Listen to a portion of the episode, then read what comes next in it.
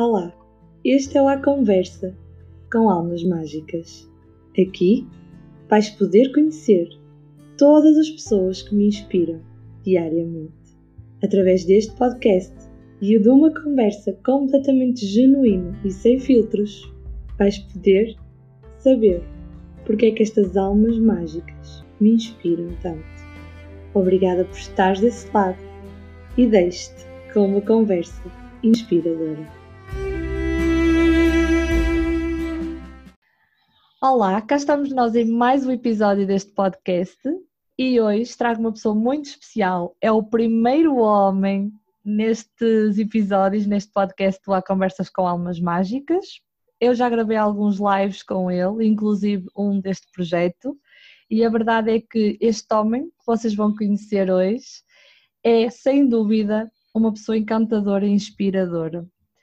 Na vida dele já ultrapassou várias batalhas, já teve que uh, ultrapassar vários obstáculos, mas sempre venceu de cabeça erguida e é por isso que ele está cá hoje. Não há só almas mágicas femininas, também existem almas mágicas masculinas e porque eles também merecem ser ouvidos, temos aqui hoje o Bruno Massaroco que nos vai contar um bocadinho sobre a história dele e nos inspirar, tal como já me inspiram a mim. Olá, Bruno. Olá Inês, obrigado por, pelo convite. A primeira vez que faço parte de um projeto de um podcast e é uma honra estar aqui para ti e para todos os ouvintes do teu podcast. Sou Bruno Massaruco, tenho 23 anos, sou da Ilha de São Miguel acho que a tua voz é inconfundível, o teu sotaque, toda a gente percebe que és das ilhas. Eu própria adoro, confesso que adoro conhecer sotaques novos e uh, os Açores é um sítio que eu quero muito conhecer. Por isso, Bruno, toda a gente está curiosa para saber quem tu és, o porquê de tu me inspirares. Eu gostava que tu contasses a tua história, uh, como é que chegaste até aqui, qual é que foi a maior batalha da tua vida? Minha maior batalha foi quando era pré-adolescente que foi quando sofri de bullying uh, na escola, no meu primeiro ano de escolar e entre o quinto e o sexto. O mais grave foi entre o quinto e o sexto, em que fui colocado para o chão e deram esse rapaz de um pontapés. Foi chamado a minha mãe por uma amiga minha. A minha amiga ligou para a mãe dela para falar com a minha mãe. Então, depois a minha mãe teve a falar com a direção da escola e o assunto foi tratado. A minha outra batalha foi de 2017 para cá. Foi um, o contar a minha homossexualidade, a minha orientação sexual aos meus pais, amigos e família. Os meus pais não reagiram da melhor forma porque era efêmico mencionavam para mim que eu tivesse filhos, uma namorada, uma mulher. Passado, no ano passado já aceitaram, passado dois anos e tal, uh, em que minha mãe disse-me que, que encontrasse alguém que me fizesse tão feliz, tal como encontrou o meu. Mas, entretanto, também houve outros obstáculos pelo caminho, que muito pessoais, que depois uh, fizeram com que eu chegasse até aqui mês que acabei por entrar em depressão, tive acompanhamento psicológico num centro de saúde. Na altura encontrei o livro da Inês Nunes Pimentel na Bertrand, que chamou-me muita atenção porque sou uma pessoa que gosta de ler e gosto de livros de desenvolvimento pessoal e aquele livro foi o primeiro de desenvolvimento espiritual que mesmo me chamou a atenção e comprei. Estive a ler, tinha certas perguntas que fizeram-me refletir e também da situação atual que se passava na altura. No livro mencionava a comunidade de Inês, comunidade de Viva Toulouse, Inês Nunes Pimentel. Foi através da comunidade que me conhecia de si muitas outras mulheres. Há uma comunidade de, somente de mulheres, mulheres inspiradoras e tenho feito o meu processo de cura interior e eu acho que é só isto. Ao longo da tua vida tiveste muitas batalhas relacionadas com o amor próprio e muitas vezes com a, a falta dele na tua vida. Uh, o que é que foi para ti, o, aliás, o que é que marcou a tua vida sofres de bullying? Que marcas trouxe até a tua vida ao bullying? Uh, na altura andava muito com raparigas, porque sofria de bullying da parte dos rapazes. Ainda sofre, mas não é de fisicamente, mas verbalmente, sendo homossexual, ainda há esse preconceito, principalmente da parte dos rapazes, homens. Eu acho que foi isto, que o que marcou foi quando sofri de bullying pela primeira vez no primeiro ano, uh, foi mal, mas não foi tão marcante como foi uh, em que aconteceu entre o quinto e o sexto ano em que fui colocado ao chão e que só para ter-me pontapés. Achas que o bullying físico é pior que o bullying psicológico? Eu acho que os dois eh, são piores porque o físico acaba por uh, acaba por ter como, como consequência, a, a, por exemplo, há pessoas, tal como eu na altura, isolei-me, tinha muito medo de ir para a escola, depois roubavam, inclusive eu dava dinheiro ao rapaz que batia-me para que não me batesse, porque ele queria o dinheiro, e dava, meus pais davam-me todos os dias por volta de 2 euros e todos os dias eu dava esse rapaz. Como é que foi para ti no meio desse processo todo, porque tinhas acabado de passar eh, pela situação do bullying, tinhas marcas dentro de ti, marcas de não aceitação. Como é que foi para ti descobrir que eras homossexual? Isso já foi quando era adolescente. Um, foi muito complicado porque não soube gerir. Tive por volta de quase três anos que guardei para mim, chorava todos os dias e quando me apercebi uh, fiquei, ah, mas agora meus pais, porque eu tinha muito medo da reação dos meus pais. Uh, depois tinha a reação de, de, das pessoas, dos meus amigos, de, porque eu também via, eu via uh, rapazes a falar, a tratar mal os outros com certos nomes menos bons. Tu sentes que a determinada altura da tua vida estavas completamente encurralado, que não sabias o que é que havias de fazer? Uh, em 2017 foi o ano que decidi contar aos meus pais. Uh, senti mesmo que precisava, contei. No momento que eu contei, primeiro contei à minha mãe, depois foi contado ao meu pai, no dia a seguir. Quando contei à minha mãe, a reação, pronto, não, a minha mãe não estava à espera, claro que fiquei nervosa, uh, pensava que era uma brincadeira e na altura eu ia recuar. Ia dizer que era como fosse os apanhados, que era mentira, que era para ver sua reação. Mas disse não, eu vou continuar porque isso trata-se da minha verdade e não quero continuar a viver uma, uma vida de mentiras, porque isso é mesmo a minha verdade e a sua é assim. Como é que foi para ti viver o momento da aceitação? Aquele momento em que percebes que tu te aceitaste a ti próprio? uh, foi muito complicado porque foi um, um, processo mais solitário, como eu referi, uh, chorava todos os dias, foi super complicado de gerir todas as emoções, aquilo que eu sentia, mas assim que foi dito, acabou por ser mais libertador. Sentiste mais liberdade? Sim, sim, senti. Claro que nos, nos, primeiros anos foi complicado porque meus pais não aceitavam, mas assim que a minha mãe, como eu referi, disse no ano passado que encontrasse alguém que me fizesse tão feliz, tal como a minha mãe encontrou meu pai, já valeu tudo. Achas que alguma vez ela deixou de gostar de ti? Não. O amor está sempre presente ali, sempre. Muitas vezes pode fazer confusão, muitas vezes pode fazer confusão na cabeça deles, muitas vezes pode parecer estranho porque não estão habituados a essa realidade. Acredito que quando, por exemplo, eu for mãe, já vai ser uma realidade diferente, mas é normal os nossos pais não terem esta noção desta realidade e ao primeiro momento rejeitarem, mas um pai é sempre um pai, uma mãe é sempre uma mãe, eles gostam sempre de nós tal e qual nós somos e são perfeitamente capazes de aceitar qualquer coisa que seja um bocadinho diferente. Só precisam é do seu tempo, muitas vezes. Eles precisaram do tempo deles e se calhar precisaram de, de, sentir que te estariam a perder para dar valor àquilo que tinham, para perceber que afinal não há nada de mal. Tu continuas a ser o Bruno, continuas a ser saudável, continuas a ser o filho deles. Porque amor é amor e eu acho que também tiveram, claro, que fazer um certo luto pelo, porque idealizaram um futuro para o filho, que, neste caso era eu, idealizaram que eu tivesse, que eu casasse com uma mulher, que eu tivesse filhos, que estivesse um netos. E eu acho que isso é um erro que os pais cometem, que é idealizar o futuro dos filhos. Claro que os pais querem o melhor para os filhos, mas não nesse aspecto no fundo eles criam para nós os sonhos de vida deles, não é? Eles dá, só porque eles fizeram desta forma acham que nós temos que fazer exatamente igual e não tem que ser assim. Não tem, não é porque não é porque a minha mãe engravidou e teve dois filhos que eu agora a seguir vou ter que ter dois filhos como ela. Eu até posso adotar se eu quiser. Nós temos que ser fiéis àquilo que nós queremos e não nos podemos esconder só com Sim, medo da não aprovação, não é? Exatamente, a nossa verdade a nossa verdade é muito mais importante que aquilo que os outros pensam. Alguma vez, alguma vez quando ias na rua sentiste que te apontaram o dedo ou sentiste que olharam para ti de forma diferente?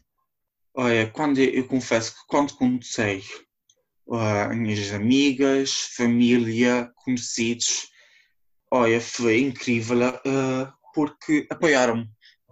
As únicas pessoas que não apoiaram de momento foram meus pais, porque foi mais aquele choque, Pronto, e uh, mesmo meus pais, meus pais, pronto, foi o que aconteceu, mas uh, meus tios, meus primos, primas, familiares, amigos, uh, sempre me apoiaram, conhecidos e sempre. Perguntavam-me se eu estava feliz, isso sim, era o que, eu era o que importava. Exatamente, e muitas vezes é só isso que é preciso, perguntar-nos se estamos felizes. Exatamente. Não é? E muitas, muitas vezes aquilo que nos perguntam é quando é que casas, quando é que namoras, quando não tens namorado, quando é que tens filhos, quando é que arranjas um emprego? E muitas vezes esquecem-se de perguntar: tu estás feliz assim? Que é a pergunta que, que é, é o essencial e não, não o fazem. Tu és feliz assim? Tu, tu estás feliz assim? Sim, sim. Claro que há, há situações no, no, mundo da homossexualidade que, pronto, tal como também no mundo do hetero, dos heterossexuais, que não é do melhor, que é o nível amoroso, mas faz parte. Olha, mas isso é igual em todos. Isso Exatamente. é igual com toda a gente. Homens com homens, mulheres com mulheres, homens com mulheres, mulheres com homens, dá tudo trabalho, Verdade. dá tudo que fazer.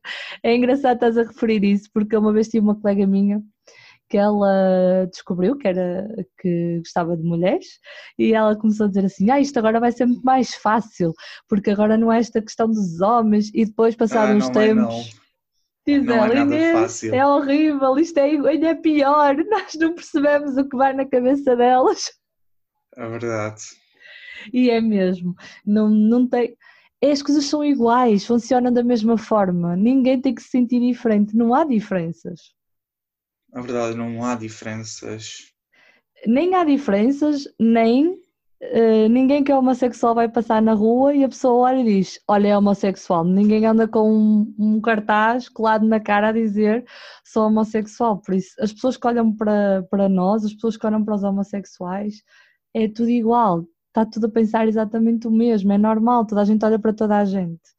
Somos todos iguais, só temos gostos diferentes muitas vezes me questionam se sou homossexual e digo que sim, mas, mas os heteros não, não questionam, és hetero. Exatamente. E, não, e também não temos que estar com papéis nesta, na testa a dizer eu sou homossexual e tal como tu não vais estar com papel eu sou heterossexual.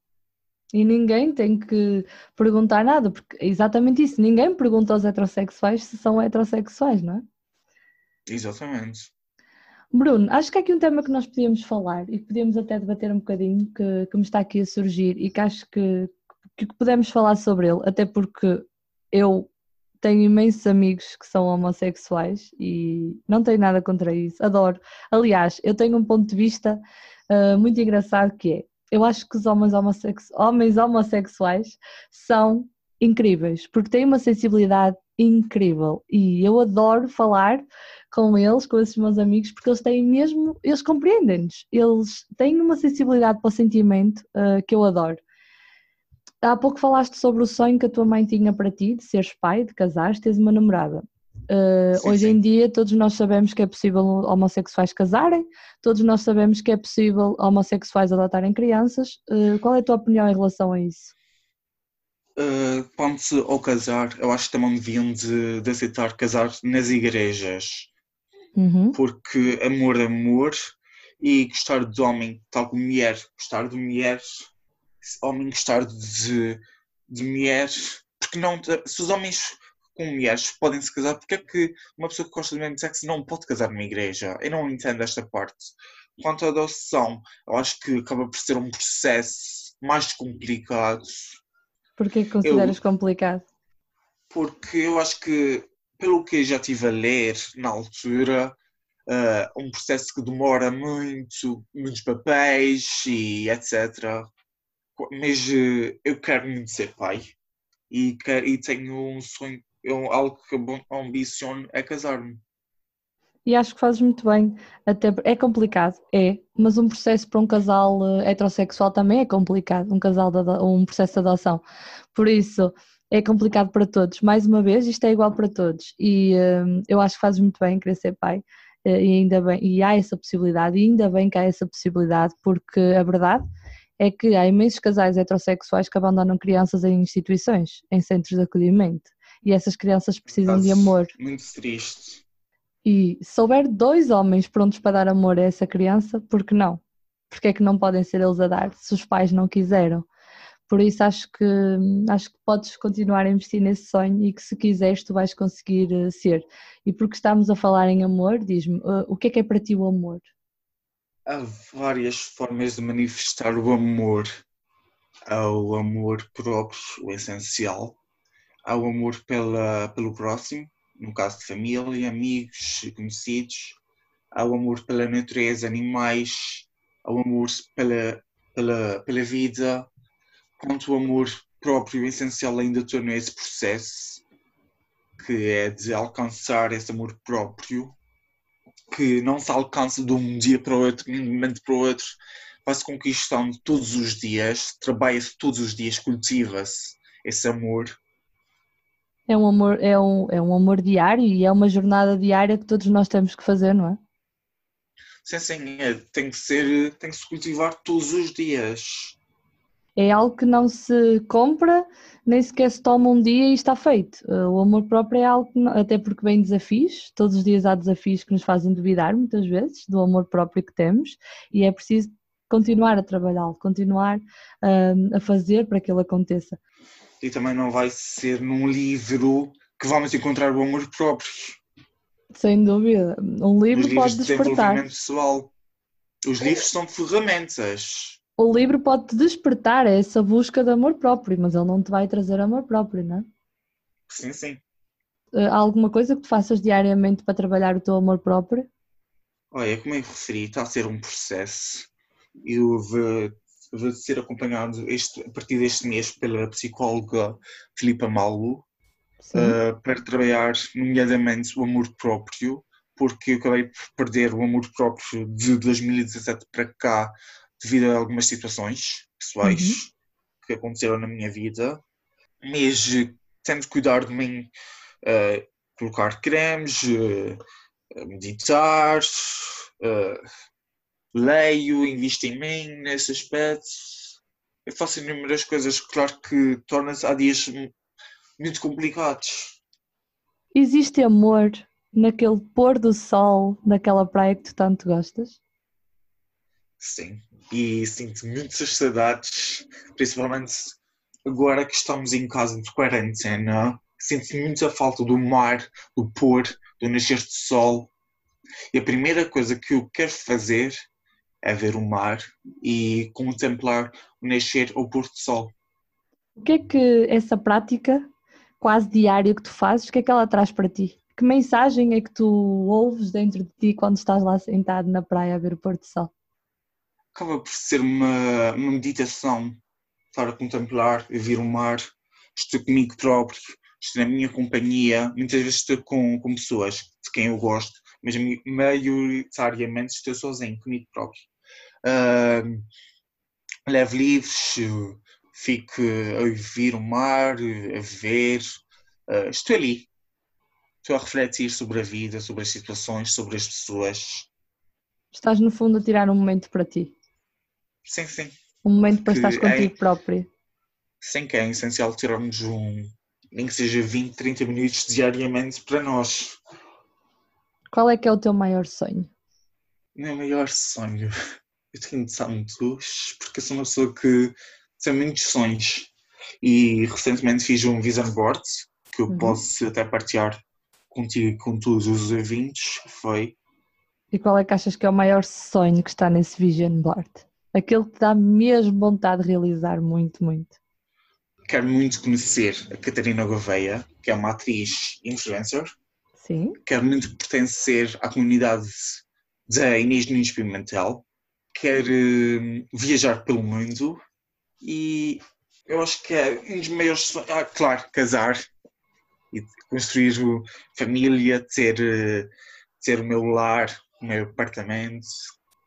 Tens a tua liberdade. Sim, sim. O que é que tu gostavas que as pessoas dissessem sobre ti?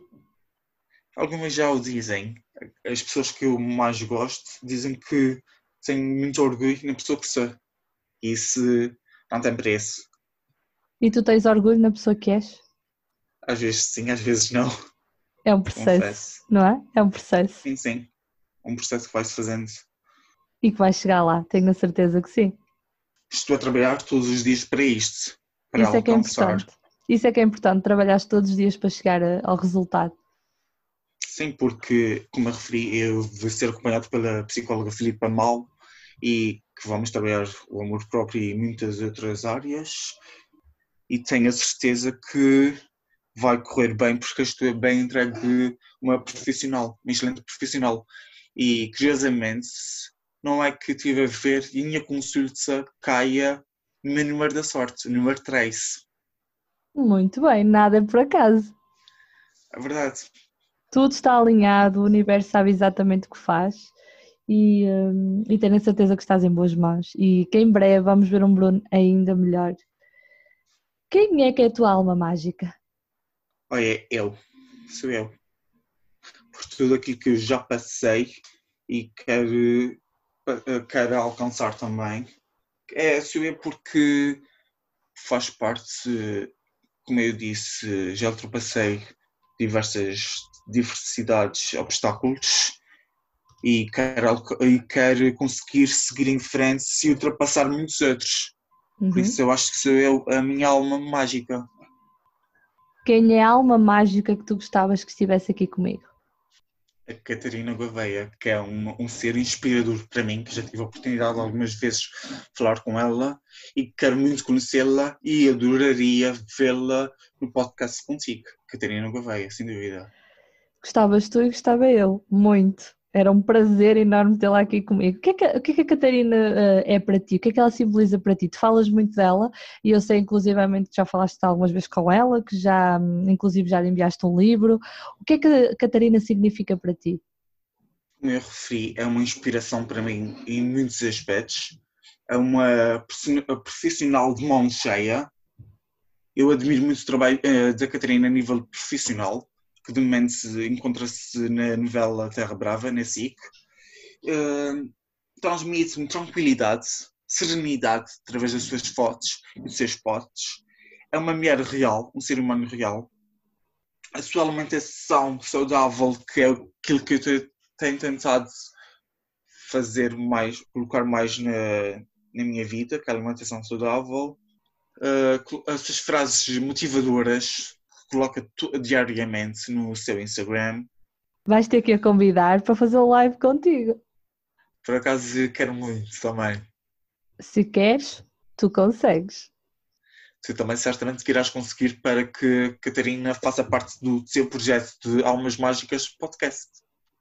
Eu vou fazer por isso. Tu, tu lançaste a ideia, eu vou fazer o convite e a Catarina vai ser identificada e ela é incrível mesmo. Eu própria gosto muito da forma como ela pensa, da forma como ela age, do estilo de vida que ela tem, da forma principalmente como ela se trata. Ela também teve uma jornada de, em busca do amor próprio e, e conseguiu, e é incrível aquilo que ela, através do Instagram dela, transmite-nos uma calma e uma pureza enorme mesmo. Porque noto que ela é uma pessoa mesmo, uma pessoa muito real e que é uma pessoa sem filtros, que é uma pessoa com muita verdade E é engraçado, a Catarina nasceu e viveu muito perto de, da minha localidade. A Catarina é de Santa Maria da Feira. Ah, que giro! O que é que tu gostavas, que mensagem é que tu gostavas de transmitir ao mundo? Que cada um seja hum, a sua verdade, que, que sejam uh, sem filtros e que lutem por aquilo que querem e que sejam mesmo felizes. Que cada um, uh, no fundo, uh, tenha a sua liberdade e que seja o mais genuíno possível, não é? Exatamente. Olha, adoro conversar contigo uh, e tu já sabes isso, é uma realidade. Durante esta conversa surgiu muito duas pessoas que eu também conheci há pouco tempo e, e que vou identificá-las porque vou falar nelas. E não sei se tu já conheces, que são os dois maridos. Para quem uh, esteja a ouvir esta conversa, vá ao Instagram também pesquisar os dois maridos. Eles retratam muito esta questão de de serem casal, de serem dois homossexuais que casaram, que estão a viver o sonho deles. Eles são incríveis mesmo. Por isso, se tiveres curiosidade também, procura. É os dois maridos e eles são uh, fantásticos. Talvez dia, um dia até os traga aqui também, porque acho que as pessoas têm que aprender que vocês são iguais a nós. Não há diferença nenhuma. Todos somos iguais, uh, todos merecemos o mesmo respeito e eu já te disse isto muitas vezes e eh, eu gosto muito de ti, da forma como tu és. E, é oh, obrigada, mas eu sei que já passaste por várias fases menos boas e sei que há dias em que acordas que não estás tão bem, mas eu sei que vais à luta. E uma coisa que eu admiro em ti é já te apeteceu imensas vezes uh, desistir das coisas, já te apeteceu imensas vezes desligar-te de tudo e voltas e sempre até com. mesmo desistir da vida. Uhum. Eh, mas voltas sempre com mais força, voltas sempre com ainda mais garra e é isso que eu admiro em ti. Apesar da quantidade de vezes em que já quiseste desistir, vieste sempre com mais garra ainda. E uh, as pessoas não se medem para a quantidade de vezes que desistem, mas sim para a quantidade de vezes que se levantam do chão e vão à luta. Por isso estás de parabéns uh, por esse feito, é por isso que tu me inspiras, é por isso que, que eu te queria trazer até aqui, para as pessoas perceberem que o Bruno também é importante, o Bruno também merece respeito, o Bruno também merece ser ouvido e que tu és incrível da forma que és e que nós todos temos que te aceitar assim, porque essa é a tua verdade. Oh, obrigado mesmo, de coração, pelas palavras e pelo convite. Foi mesmo uma honra fazer parte do teu projeto que, e ser o primeiro homem a fazer parte dele. Sabes que é difícil encontrar homens com histórias inspiradoras e uh, porque as mulheres partilham mais sobre isso.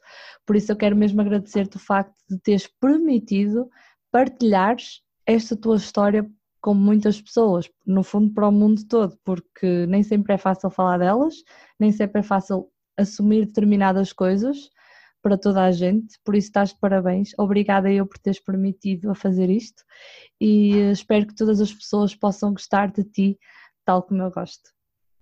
Oh, obrigado mesmo. Também gosto muito de ti. Tu sabes. Olha, muito obrigada. Um beijinho enorme e encontramos-nos em breve. Beijinho no coração. Até breve. Até breve.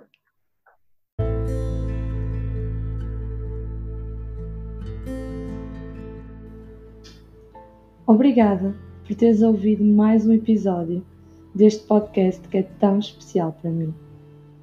Volto em breve, na próxima quinta-feira, com mais uma alma mágica.